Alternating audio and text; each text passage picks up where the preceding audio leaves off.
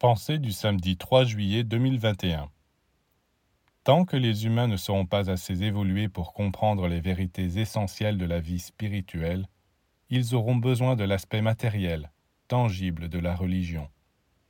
Mais le jour où ils arriveront enfin à se développer, à éveiller en eux certains centres subtils, ceux que la philosophie hindoue appelle les chakras, ils parviendront à une compréhension supérieure des choses et ils commenceront à abandonner les formes extérieures, car ils ne les trouveront pas aussi vivantes, intenses et puissantes que ce qu'ils vivent intérieurement.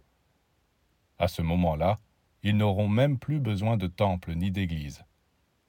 Il existe d'innombrables temples dans le monde, et ils ont leur raison d'être.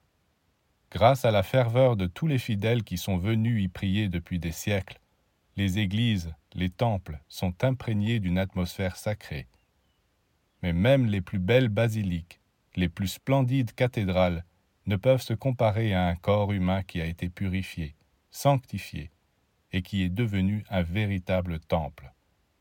Quand l'homme a fait de son corps un temple et pris dans son propre temple, le Seigneur l'écoute et l'exauce.